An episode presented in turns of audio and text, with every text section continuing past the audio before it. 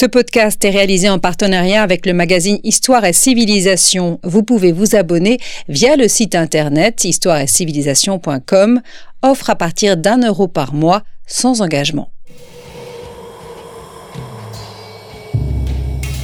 Grands entretiens.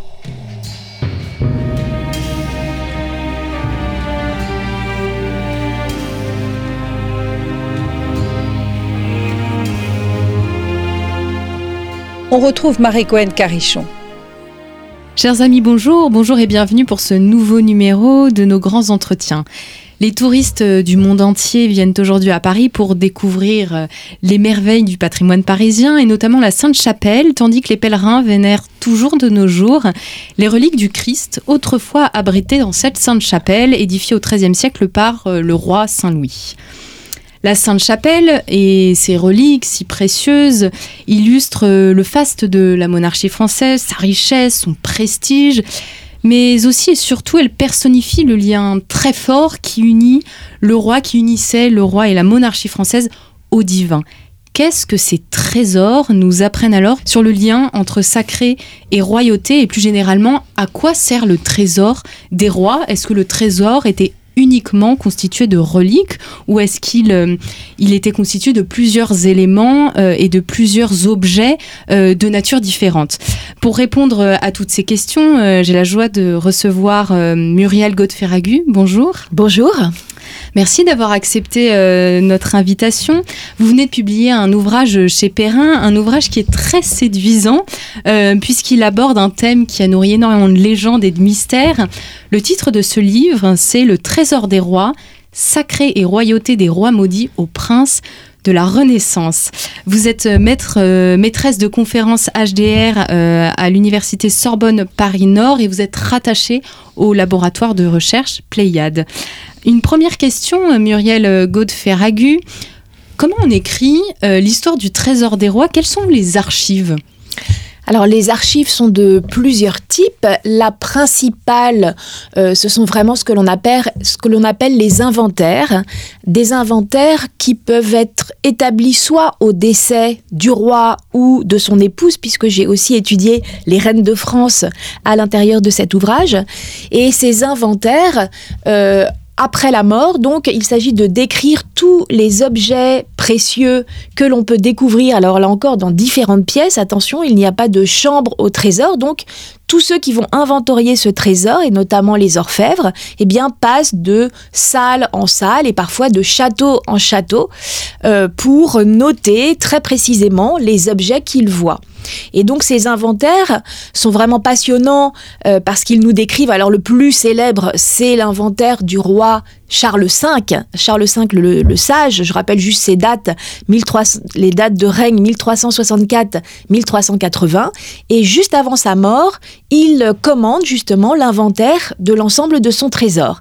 Et là, euh, cet inventaire comprend 3900 articles.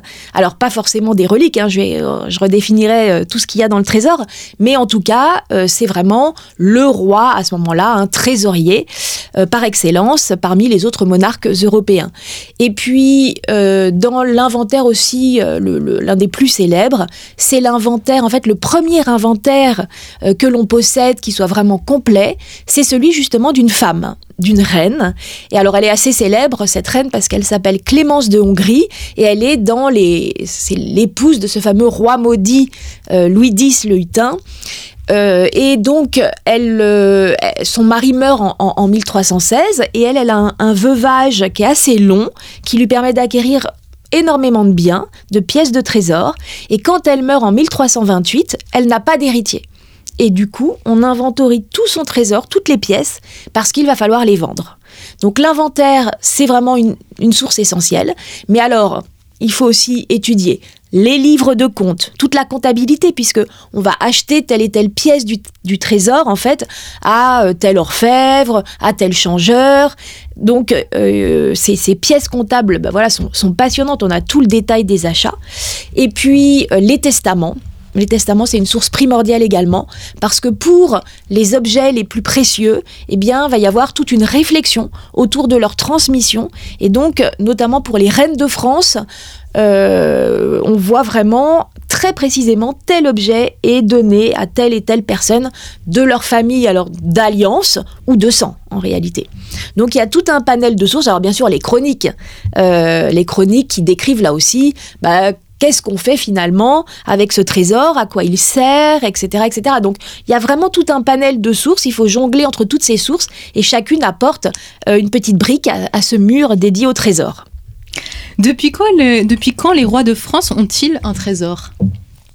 Alors le trésor, c'est très compliqué de répondre à cette question parce qu'en fait, les rois mérovingiens, par exemple, ont aussi un butin qui constitue leur trésor, un butin de guerre, et donc il y a aussi euh, ces objets précieux et ces pièces de trésor. Simplement, euh, c'est un butin aussi qui est... Alors, faut bien voir qu'on est dans une circulation sans cesse de pièces, et pour ces rois mérovingiens, ils distribuent aussi hein, ce, butin.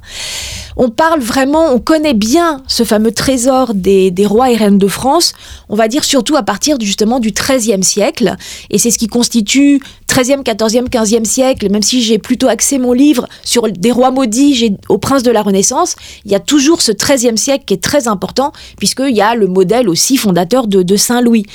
Euh, et 13e siècle, ça correspond, 13e, 14e siècle, ça correspond, un, à une révolution documentaire qui nous permet aussi de mieux connaître ces fameuses pièces du trésor.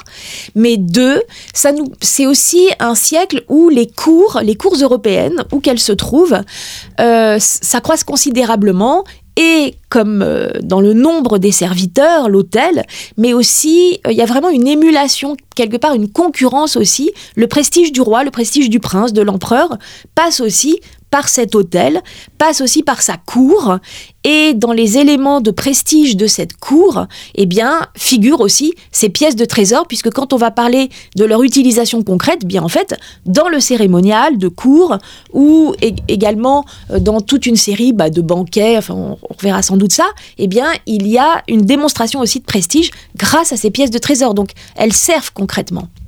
Vous ouvrez votre étude, votre livre avec euh, la révolte d'Étienne Marcel. Pourquoi, quand on écrit un livre sur le trésor, on peut ouvrir euh, ce livre avec un événement politique qui, d'apparence, n'a rien à voir avec euh, les merveilles que constituent les possessions du roi? Tout simplement parce que euh, cette révolte est aussi au cœur de cette extension considérable du trésor. Tout simplement parce que si j'ai voulu débuter aussi cette étude au XIVe siècle, c'est que on a ce fameux changement de branche en 1328, donc où on passe des Capétiens au roi valois. Donc changement de branche et pas changement dynastique, hein, on passe juste au cousin germain. Mais avec ce changement de branche, eh il y a finalement un déficit de légitimité. Et les rois valois, donc Philippe VI de Valois et puis ensuite ses successeurs, sont attaqués de toutes parts.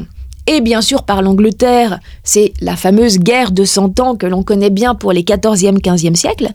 Mais ce que l'on oublie souvent aussi, c'est que même à l'intérieur du royaume, eh bien, il y a euh, toute une série de contestations, soit de contestations de grands nobles, et on connaît le nom, celui qui est resté dans l'historiographie comme Charles le Mauvais. En réalité, il est comte d'Evreux, roi de Navarre, il n'a rien de mauvais, c'est simplement qu'il s'est opposé au roi, mais également des révoltes. Donc cette fameuse révolte d'Étienne Marcel qui ouvre mon ouvrage parce que l'on voit le roi Charles V au sein de son palais, donc le palais royal, hein, là où se trouve la Sainte-Chapelle de Paris, donc sur l'île de la Cité, eh bien un palais il est en pleine discussion à ce moment-là dans une salle avec ses maréchaux et on voit donc Étienne Marcel pénétrer à l'intérieur du palais hein, avec ses, compagnons et devant les yeux du futur Charles V qui est alors dauphin, il assassine, il assassine les deux maréchaux.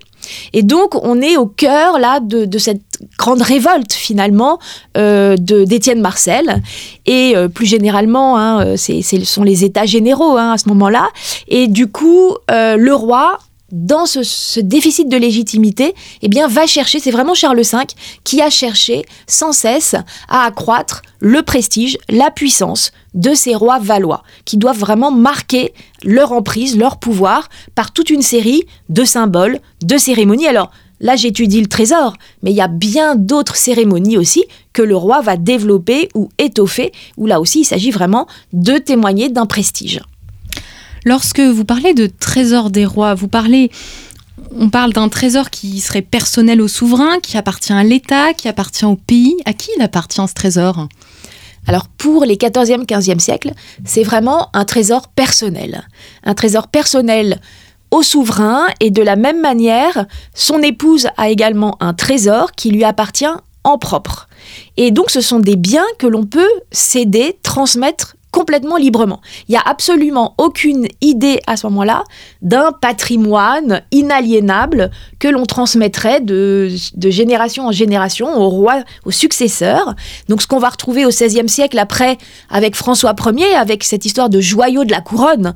Mais attention, ça ne concerne que quelques joyaux, quelques pièces du trésor finalement, hein, très peu euh, au XVIe siècle. Mais alors pour le XIVe, XVe siècle, on est, quand on parle de trésor, il s'agit en fait d'une collection on, est dans l'idée de collection. Mais attention, par rapport à, l'idée que l'on en a aujourd'hui, pour nous, une collection, un, collectionneur, bah, il, accumule, mais il garde cette collection. Et au Moyen Âge, il faut bien voir que la collection existe, mais qu'on est sans cesse dans une circulation des pièces. Il n'y a aucune pétrification finalement des pièces du trésor. Et donc, elles sont sans cesse données, transmises, il y a vraiment cette vaste circulation au sein des cours européennes.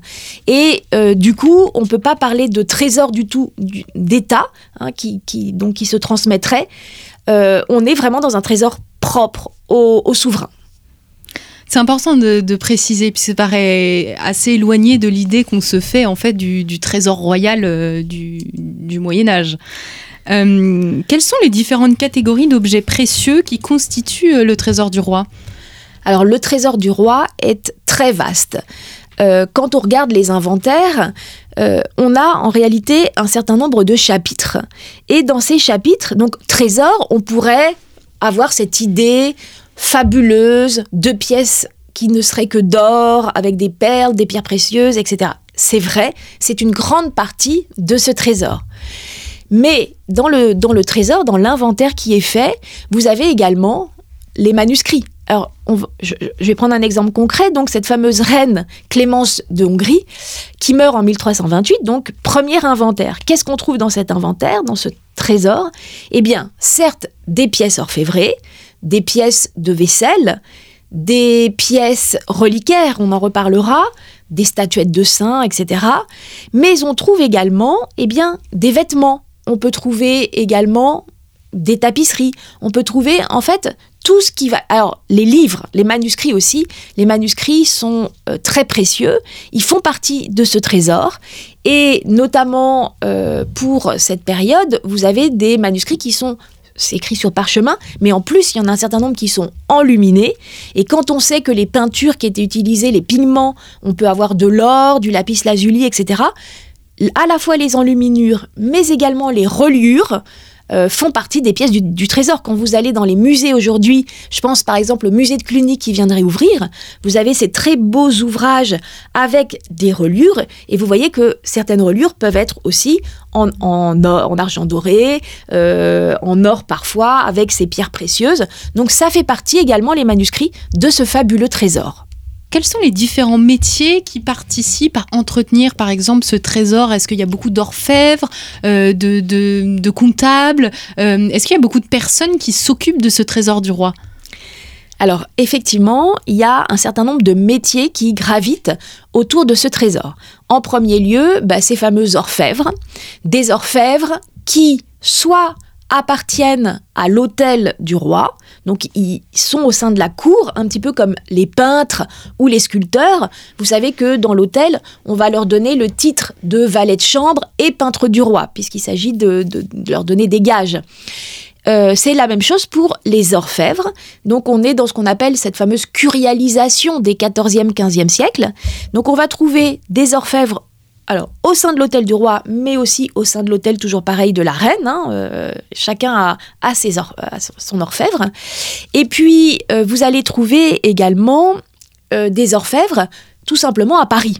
C'est, on sait qu'il y a 100, 150, 200 orfèvres à Paris.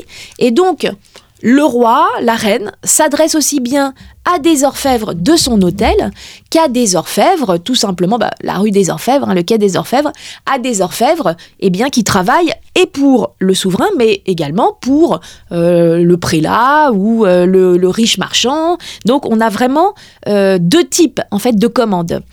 Et outre les orfèvres, alors les orfèvres, non seulement on peut leur commander des objets, donc qu'ils vont ex nihilo qu'ils vont euh, orfèvrer, mais également euh, les orfèvres servent à réparer. On les voit surtout dans les livres de contes, c'est passionnant les livres de contes parce qu'il y a et la commande royale, mais surtout il y a aussi beaucoup de réparation ou de réutilisation d'objets qui avaient déjà été orfèvrés que l'on refait fondre ou que l'on, voilà, la dernière mode. En fait, je parlais d'une circulation. Il y a non seulement la circulation, mais il y a aussi cette réappropriation en fonction des usages, des modes. Et donc, même si aujourd'hui ça nous paraîtrait la plus belle pièce de tel et tel musée, bah, pour l'époque, tiens, c'est passé de mode, on va le refaire fondre, on commande autre chose à l'orfèvre. Ou alors, parfois, il y a des objets qui sont très souvent utilisés et on voit là aussi dans les livres de contes qu'il faut réparer, par exemple, telle aile d'un ange qui a été un petit peu euh, abîmée. Enfin, en tout cas, ils ont un rôle essentiel, ces orfèvres, euh, aux côtés du roi. Et puis, euh, outre ces orfèvres, vous allez avoir pour le trésor, eh bien, souvent dans tel et tel château, euh, parce que euh, tout à l'heure je vous l'ai dit, il y a en fait une dispersion et au sein de salles, mais également au sein des châteaux royaux. Et donc pour chacun, vous allez avoir un gardien, entre guillemets, du trésor, le garde du trésor, comme il y a le garde de la librairie du roi, le gardien du trésor. Et là encore, on voit très bien que dans certains inventaires particulièrement riches, tout à l'heure j'ai parlé des sources et des inventaires après décès, mais il y a aussi des inventaires qui sont réalisés tout au long du règne euh, de tel ou tel roi ou de tel ou tel prince. Et dans ces cas-là, pour le même prince, je vous, donne un exemple très célèbre, celui de ce fameux Jean duc de Berry, qui est le plus grand mécène. Hein. On dit souvent Jean duc de Berry, c'est le frère de ce fameux roi Charles V. Et ça fait partie des grands princes. Il est duc de Berry, mais il possède aussi l'Auvergne, le Poitou. Enfin bref, c'est un très euh, puissant personnage. Et euh, il va tout au long de son principat, accumuler des pièces d'un trésor absolument considérable. C'est lui, on le connaît surtout aujourd'hui parce que euh, ce sont ces fameux très riches heures du duc de, de Berry, donc un livre d'heures, un livre de prières extrêmement précieux avec des enluminures fabuleuses euh, que les frères Limbourg donc euh, ont peintes et ce manuscrit très précieux donc se trouve à Chantilly, tout le monde peut aller l'admirer. Donc ce duc de Berry, eh bien, possédait un trésor fabuleux. Et pour inventorier son trésor. Donc lui, c'est, on a non seulement l'inventaire après décès en 1416, mais on a également tout au long de son principat un gardien du trésor qui rédige toutes les pièces qui sont prêtées, sont données, sont fondues, euh, qui ou que le duc lui-même reçoit. Donc on a vraiment ici toute la circulation des pièces du trésor.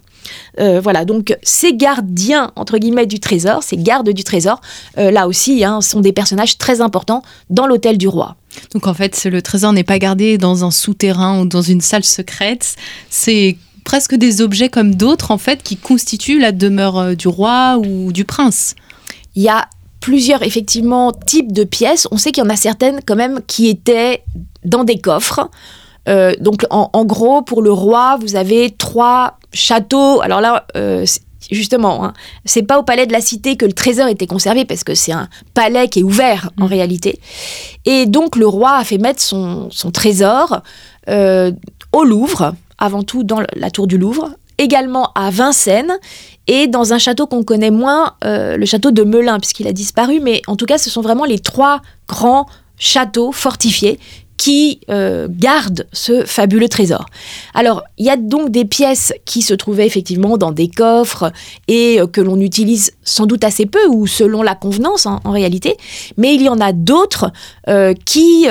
parce que, en fait, le trésor, je pense qu'on va peut-être y revenir, mais ça sert de réserve de réserve monétaire. Donc, de toute façon, le roi, sur les 3900 pièces, là, je parlais du trésor de Charles V, il y en a certaines bah, qui sont dans ces, dans, dans, ces tours. Et puis, il y en a d'autres le roi, quand il se déplace, c'est un roi encore itinérant au XIVe, XVe siècle, et quand le roi se déplace, par exemple pour Charles V, on le sait très précisément, il avait des coffres qu'il emmenait avec lui, avec euh, justement les principales pièces les plus importantes pour lui de ce trésor. Et puis par ailleurs, eh bien, il y a d'autres euh, pièces qui servent lors des grands banquets. Donc là, on peut donner l'exemple de cette fameuse reine Anne de Bretagne, et donc euh, qui a eu deux fois reine de France, puisque elle est d'abord mariée à Charles VIII, et puis ensuite au décès de Charles VIII en 1498, elle épouse son successeur, Louis XII, et cette fameuse reine Anne de Bretagne est l'héritière du fabuleux trésor des ducs de Bretagne, et euh, notamment conservé à Nantes. Et donc, lors de la réception, à un moment donné, ils reçoivent un archiduc, euh, l'archiduc d'Autriche, et donc, on voit très bien qu'elle fait venir les pièces pour le banquet, pour la réception, euh, des joyaux, etc., spécifiquement, justement, de Nantes, pour cette, cette fameuse réception. Donc on a aussi une utilisation, bah, voilà, tout simplement en fonction là, des besoins. Alors les, princes des autres cours ont connaissance donc de ce trésor en partie, notamment euh, grâce à ces banquets, grâce à ces événements que vous décriviez. Mais est-ce que les sujets du royaume euh, ont connaissance de ces pièces, ont déjà vu une partie du trésor du roi? Alors le trésor du roi euh, est connu Christine de Pisan a écrit une biographie de ce roi Charles V dont je parle depuis tout à l'heure. Et quand elle parle du trésor, euh, elle dit pour qu'on puisse s'y recorder, c'est-à-dire s'en souvenir, le savoir, que ce soit connu. Donc, effectivement, on ne connaît pas pièce par pièce tout ce que le roi possède, mais on sait qu'il a ce fabuleux trésor. C'est vrai que là, les sujets du roi, euh, la plupart des sujets du roi ne voient pas ce trésor. Et euh, quand on ouvre ces, ces ces pièces, hein, ces salles. Euh, par exemple, en 1378, le roi Charles V organise une très grande réception pour recevoir son oncle, que tout le monde connaît, Charles IV de Prague. Quand vous êtes à Prague, euh, le pont Charles IV, le château, enfin bref, euh, voilà, tout le monde connaît Charles IV. Et il, vient à Paris, le roi organise une fabuleuse réception, et donc là, on voit qu'il sort, encore une fois, les principales pièces euh, de son trésor. Donc on, est, et, l'empereur lui demande de voir notamment une couronne euh, dont il a connaissance, qui a été orfévrée, qui est en or, qui a une relique à l'intérieur, et donc il sait qu'il possède euh, cette couronne, il veut la voir, on la lui montre. Donc il y a vraiment cette, euh, euh, cette idée de visite aussi de certaines pièces du trésor. L'un des exemples aussi très célèbres, cette fois ça concerne le duc de Bourgogne, parce que c'est vrai que le roi, la reine sont au cœur de cet ouvrage, mais bien évidemment on, peut, on est obligé de comparer avec l'ensemble des princes et des cours européennes, et notamment ce duc de Bourgogne très célèbre du XVe siècle, donc Philippe le Bon, hein, euh, l'un des plus grands souverains en réalité. Et euh, on a la visite là d'un prince allemand. Et on sait que euh, il a ouvert justement, il s'agissait de montrer les pièces de son trésor tout est ouvert et on a toute une description de ce que euh, l'ambassadeur a vu, avec notamment alors des couronnes, des reliquaires, la vraie croix, etc., etc. Donc on a ces visites qui sont euh, faites, mais attention, on reste dans le domaine quand même euh, de la très haute aristocratie, des ambassadeurs, des princes, là de l'empereur tout à l'heure Charles IV, hein, et euh, pour, les, pour les sujets, alors la seule chose c'est dans la Sainte-Chapelle de Paris, je ne sais pas si, si on y reviendra, mais là il y a quand même une ouverture plus large euh, que dans le trésor, euh, vraiment le trésor du roi. Venons-en aux reliques, elles ont une place particulière au sein du trésor des rois? Exactement. C'est alors dans toutes les pièces du trésor, moi je me suis arrêtée d'abord sur les pièces orfévrées. Et dans ces pièces orfévrées, donc, on a avant tout les joyaux, les bijoux, hein, c'est tout le développement notamment de, ce qu'on appelle les fermaux, euh, donc un fermail. Euh, vous en avez un magnifique exemple encore au musée de Cluny parce que ces objets du trésor, vous pouvez les voir en réalité. Aujourd'hui, c'est pas abstrait, c'est pas abstrait. Hein. Certes, il y a les inventaires, etc., mais on peut les voir parce que c'est le cœur de toutes les collections patrimoniales. Les musées aujourd'hui, eh bien, ont hérité de certaines pièces de ce fabuleux trésor. Et donc, euh, que ce soit le Louvre ou que ce soit le musée de Cluny, vous pouvez voir ces joyaux. joyaux de corps, on dit, mais également les couronnes, etc., etc., les cercles, les cercles de tête.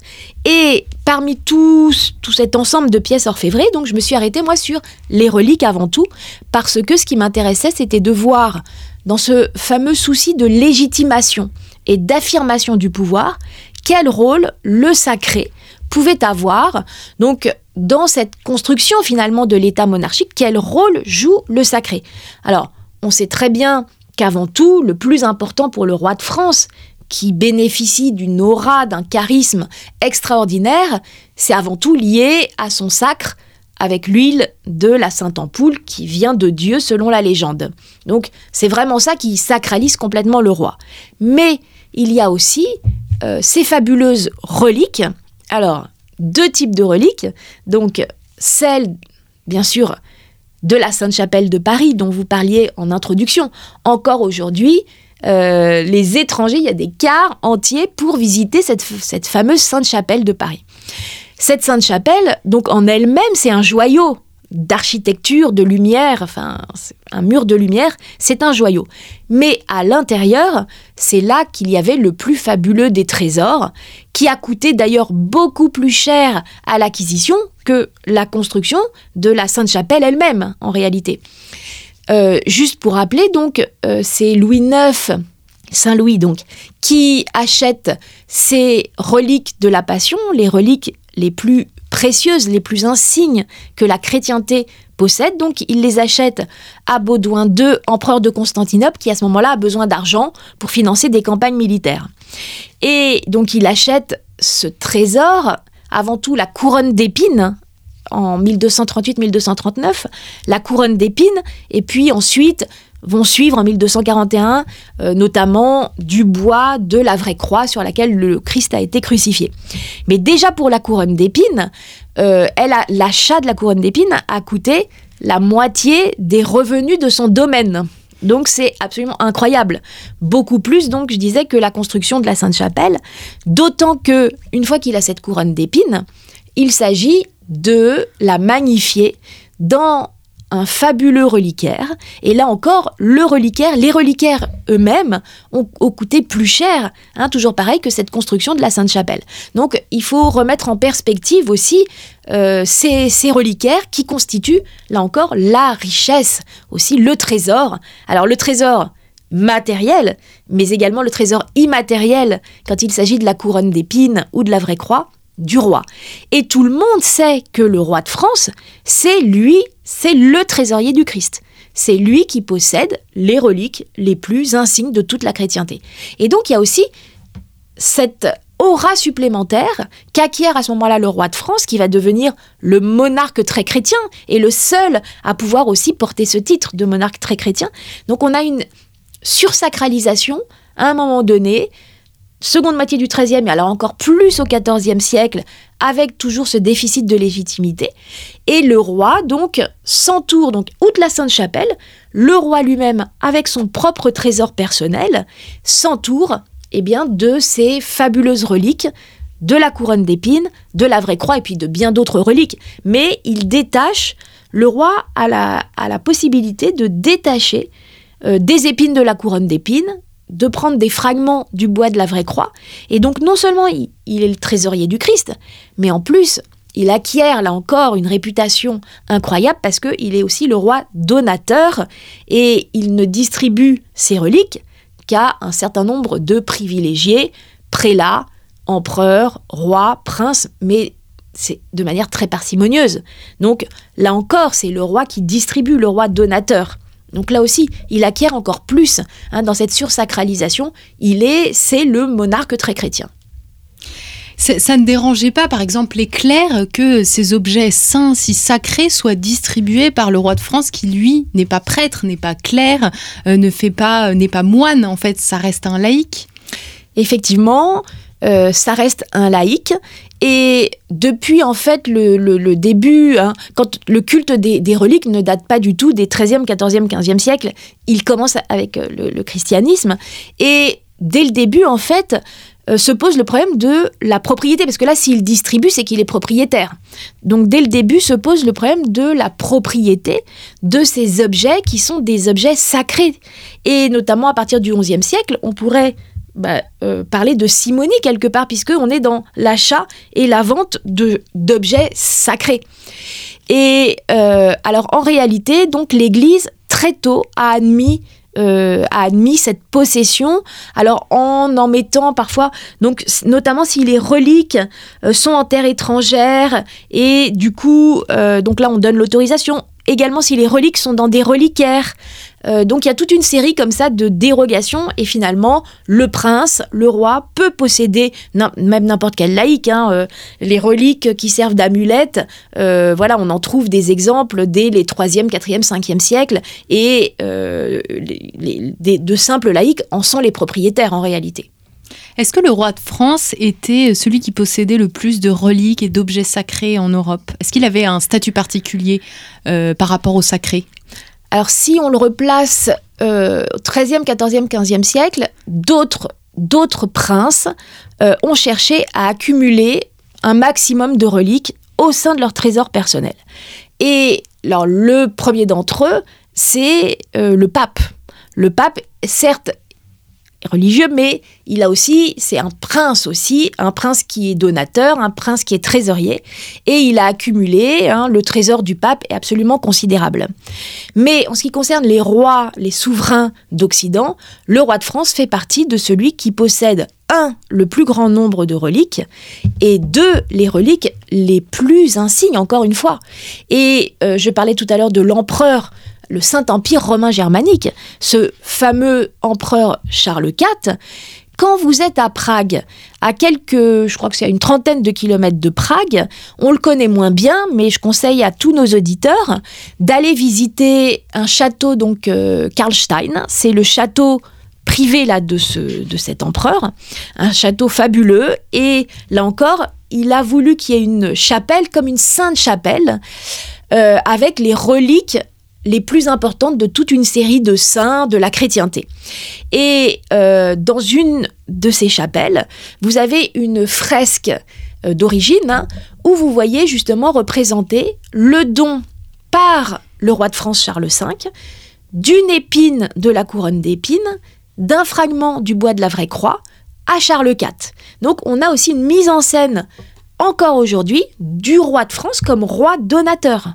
C'est vraiment, euh, c'est vraiment, il y a une aura vraiment euh, supplémentaire, une sursacralisation de ce souverain en France. Alors vous disiez tout à l'heure que le reliquaire pouvait être euh, en lui-même un, objet d'art et un, et, un, bout du trésor, parce que c'était des forcément constitué en, avec des matériaux très précieux, mais vous dites également que le reliquaire euh, comme le sarcophage, même vide, pouvait être l'objet de dévotion. Euh, et vous évoquez le Saint-Sépulcre de Jérusalem.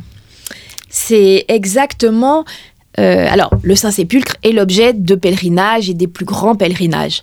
Le problème des, des, reliques et des reliquaires, en fait, c'est assez complexe parce que quand on, quand on étudie les sources, on voit très bien que une relique qui serait nue, enfin nue, c'est-à-dire sans reliquaire, c'est comme ils appellent ça une relique nue, sans reliquaire, au final, ça ne vaut rien.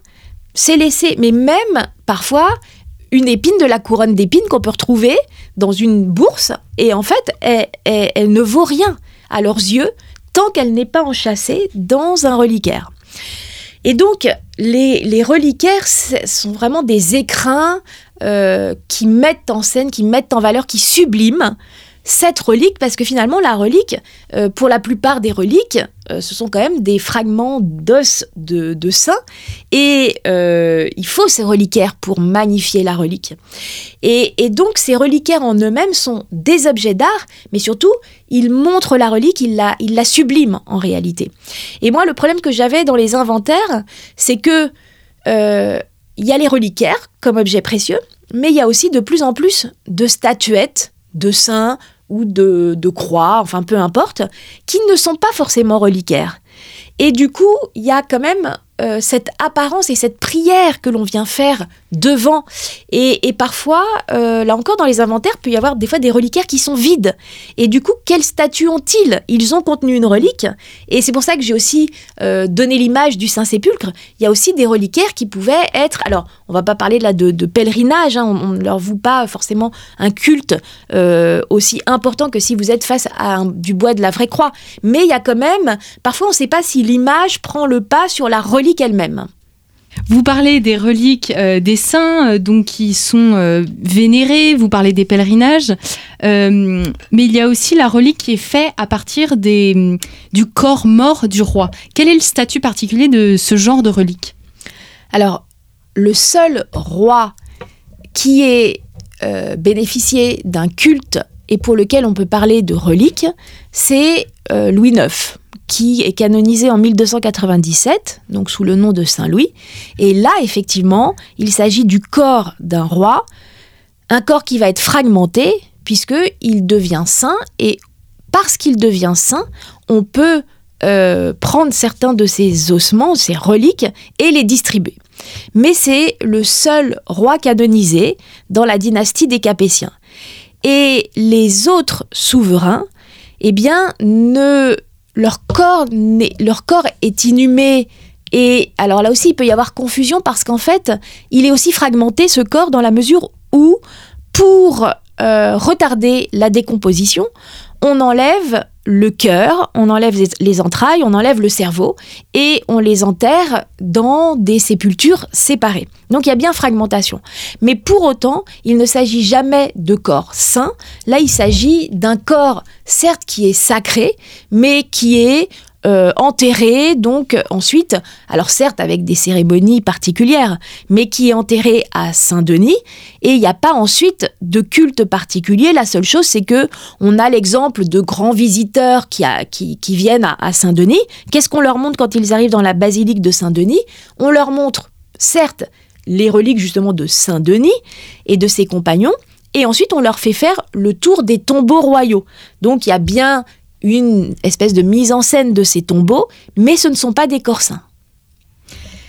Quel est le rôle du trésor et des pièces du trésor dans la diplomatie? Vous parliez des échanges, des cadeaux du roi. Alors je suppose que euh, euh, parfois ces pièces de trésor peuvent jouer un rôle dans euh, les échanges politiques avec les voisins, par exemple, du Royaume de France? Tout à fait. J'ai parlé de la diplomatie de la relique, hein, justement, puisque tout, tout accord euh, de paix, toute alliance est euh, ponctuée finalement de cadeaux. Et donc, euh, ces cadeaux sont souvent des objets, des pièces orfévrées. Et du coup, j'ai étudié un certain nombre de ces accords de paix. Et en fait, dans cette diplomatie, eh bien, on voit que la relique joue un rôle particulier parce que elle ponctue les alliances les plus importantes, les plus prestigieuses. Et donc, on voit très bien que quand en plein cœur de la guerre de Cent Ans. Euh, Charles V donc veut renforcer son alliance avec l'empereur, le Saint-Empereur romain germanique. Eh bien, avec Charles IV, donc il va ponctuer les accords de paix de ces fameuses reliques. Euh, quand ce sont des accords moins importants, on va certes offrir des cadeaux, bah, comme aujourd'hui, hein, tout simplement, on a toujours ces cadeaux diplomatiques. Donc pour la diplomatie, il y a un certain nombre de codes qui ne bougent pas. Et euh, pour les accords moins importants, eh bien, on va offrir plutôt de la vaisselle de table, des coupes, euh, enfin voilà, mais pas des reliques. Vraiment, les, reliquaires ont un rôle très important au niveau diplomatique et je parlais de l'accord là avec euh, le Saint-Empereur, mais vous avez plein d'autres accords avec tel et tel roi euh, de Pologne, euh, Danemark, etc., où on a ces reliques qui sont offertes. Vous parlez bien entendu de la transmission de ces trésors. Et vous soulignez la différence entre les hommes et les femmes au sujet de cette transmission. Alors, effectivement, dans tout l'ouvrage, j'ai suivi le fil conducteur du trésor des rois, mais comme par ailleurs mon domaine de spécialité, c'est l'histoire du genre, j'ai accordé une place euh, très très très importante aux reines euh, qui ont longtemps quand même été les grandes oubliées. Donc les femmes sont vraiment au cœur aussi hein, de ce trésor des rois. Et effectivement, donc le moyen d'acquisition, il y a vraiment euh, une histoire genrée quelque part qu'on pourrait faire de ce trésor, parce que, en tout cas de ce trésor en relique, puisque le moyen d'acquisition déjà des reliques n'était absolument pas le même. Il faut bien voir que le roi de France ou un certain nombre de princes, on peut penser au duc de Berry, Bon, bah, quand il veut telle ou telle relique, euh, par exemple dans, sa principauté, Sainte Radegonde est la grande sainte de sa principauté à Poitiers, il veut une relique de cette sainte, qu'est-ce qu'il fait? Il va insister, insister, insister auprès des religieux, et jusqu'à ce qu'il finisse par céder, mais il fait ça avec plein d'autres monastères, hein, jusqu'à ce qu'il finisse par céder, et du coup on va déterrer le corps de la sainte pour, alors il veut, euh, je crois qu'il voulait euh, une bague, il voulait un bout de, du chef, c'est-à-dire de la tête, enfin bref. Et bon, finalement, euh, il y a intervention, entre guillemets, de la sainte, et il ne peut prendre que l'anneau. Mais en tout cas, il y a vraiment ces moyens de pression, c'est le prince qui dispose de l'auctoritas, et du coup, il, il exerce des moyens de pression. Là où pour la, la princesse, la reine, les moyens d'acquisition sont tout autres et euh, en général, les reliques sont aussi acquises bah, grâce au père, hein, la dot, ça fait partie de la dot, mais également le mari, le, donc le roi de France qu'elle épouse, va lui remettre quand elle arrive à la cour de France, là encore, une partie de ce trésor fabuleux. On sait que les reines possédaient euh, là aussi des, des épines de la couronne d'épines, du fragment de la vraie croix. Et alors moi, ce qui m'intéressait ensuite, c'était de suivre la transmission qu'on pouvait faire de ce trésor. Alors, pour les rois de France, euh, à partir du XIVe siècle, notamment avec Charles V, on voit que de plus en plus, les biens dans le testament même du roi sont transmis à l'héritier comme euh, finalement la terre elle-même, le royaume de France, il y a l'idée d'inaliénabilité finalement petit à petit de ce royaume, eh bien on voit qu'il transmet aussi tout son trésor à son héritier. Alors après ça peut être dispersé, mais en tout cas il y a cette idée de transmission à l'héritier. Alors que pour les femmes, elles prennent grand soin de céder telle et telle pièce du trésor, donc à tel membres particuliers de leur famille, notamment souvent leurs filles.